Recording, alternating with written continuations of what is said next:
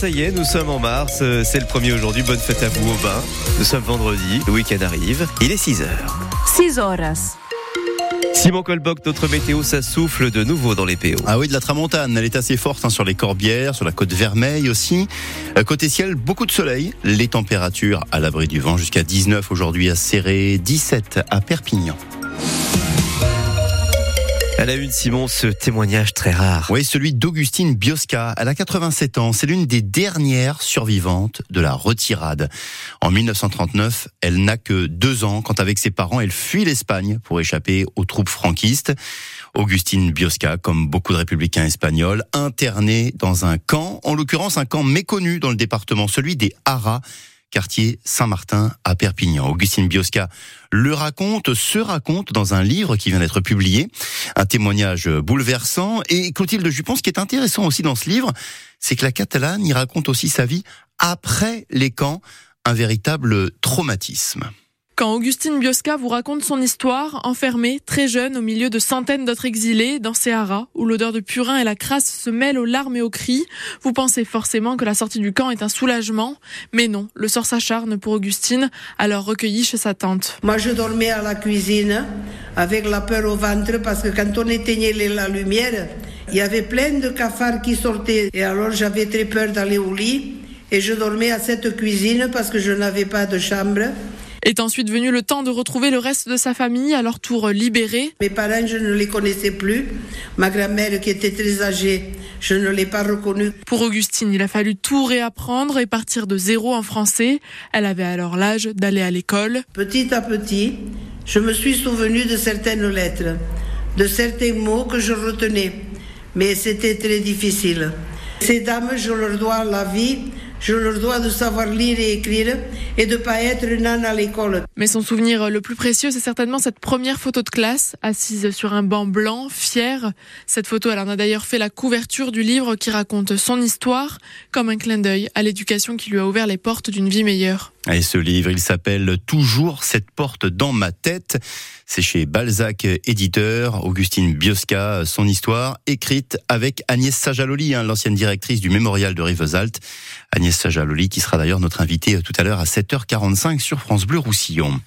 Une bonne nouvelle pour tous les routiers coincés depuis plusieurs jours sur l'autoroute A9, la route vers l'Espagne de nouveau ouverte ce matin. Les agriculteurs sud-catalans ont levé leur barrage hier à minuit. Les manifestants visiblement satisfaits de leur rendez-vous avec le ministre catalan de l'Agriculture. Alors attention, hein, cette réouverture, elle sera progressive. Priorité d'abord aux poids lourds. On ne sait pas, à l'heure où on se parle, si les barrages sont maintenus ou pas en Haut-Valespire, au Col d'Ar, en Cerdagne, du côté de Puy-Cerda.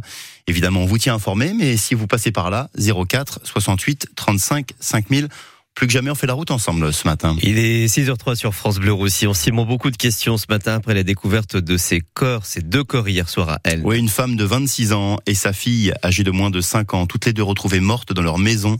Leur maison située dans la ville basse à Elne, près de la place Lafayette. C'était vers 18h30 hier soir. Les pompiers sont appelés pour une odeur de brûlé. Quand ils rentrent dans la maison, ils découvrent, euh, ces pompiers, donc, les corps de cette mère de famille et de sa fille. La gendarmerie a évidemment ouvert une enquête. On n'a pas plus d'informations pour le moment. Une pompier blessée cette nuit à Perpignan. C'était lors d'une intervention en rue Hermann Chatrian, pas très loin euh, du Palais des Congrès de Perpignan. C'était vers 2h20 cette nuit, cette intervention. Les pompiers appelaient pour un feu dans un immeuble squatté. La pompier, une femme de 21 ans, a alors été victime d'une décharge électrique. Elle a été conduite à l'hôpital. Cet accident de la route hier soir à Espira de la Gline, collision entre une voiture et une moto près du passage à niveau d'Espira. Le motard a été transporté vers l'hôpital. Il est 6h04 sur France Bleu Roussillon. Les élections municipales, Simon, on est d'accord, hein, c'est dans deux ans. Mais à Tuire, certains y pensent déjà. Oui, le premier adjoint au maire de Tuire, Thierry Voisin, démissionne et il annonce sa candidature pour 2026. Thierry Voisin, ces dernières années, il était le bras droit du maire de Tuire, René Olive. C'était le premier adjoint en charge de la sécurité et des sports. Thierry Voisin claque la porte, mais il reste néanmoins conseiller municipal. Hier, il n'a pas voulu nous donner les raisons de sa démission. Le chef de file de l'opposition municipale à Tuire, l'ancien député en marche Sébastien Cazeneuve, lui, il voit une nouvelle preuve des fortes tensions à la mairie de Tuire.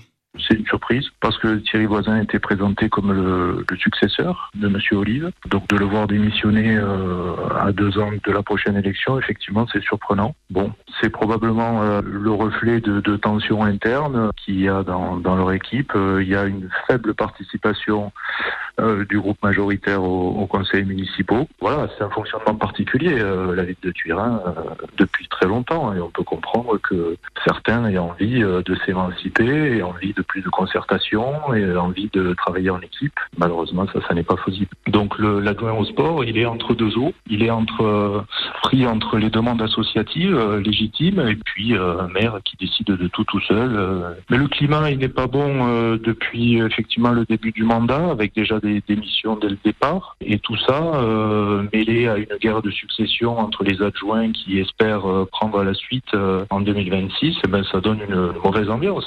Et la démission du premier adjoint de la mairie de Tuire, on en parle aussi hein, sur notre site internet.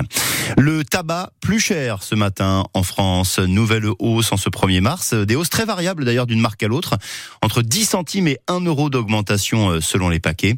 En revanche, le prix du gaz, lui, à la baisse, moins 5%, annonce de la Commission de régulation de l'énergie, désormais aux fournisseurs hein, de répercuter cette baisse sur les factures. À votre bon cœur, la collecte des Restos du Cœur, c'est démarre ce matin dans les PO et partout en France. Les bénévoles des restos nous attendent donc à la sortie des grandes surfaces. C'est à partir d'aujourd'hui et jusqu'à dimanche.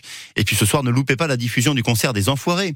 C'est sur France Bleu, la radio des bénévoles des Restos du Cœur. Et c'est aussi sur TF1, le concert des Enfoirés. Et ça commence à 21h.